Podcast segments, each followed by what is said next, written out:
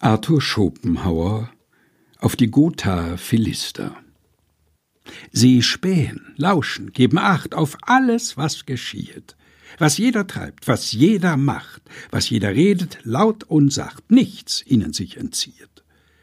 Durchs Fenster ihre Blicke spähen, ihr Ohr lauscht an den Türen, es darf nichts unbemerkt geschehen, die Katz nicht auf dem Dache gehen, dass sie es nicht erführen des Menschen Geist, Gedanken, Wert, das spitzt nicht ihre Ohren.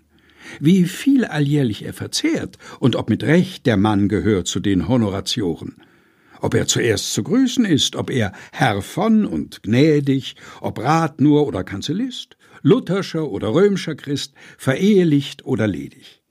Sein Haus, wie groß, sein Rock wie fein, wird gründlich wohl erwogen. Doch kann er uns von Nutzen sein, wird jeder Rücksicht groß und klein wie billig vorgezogen. Sonst frägt sich's, was hält er von uns? Von uns, wie denkt und spricht er?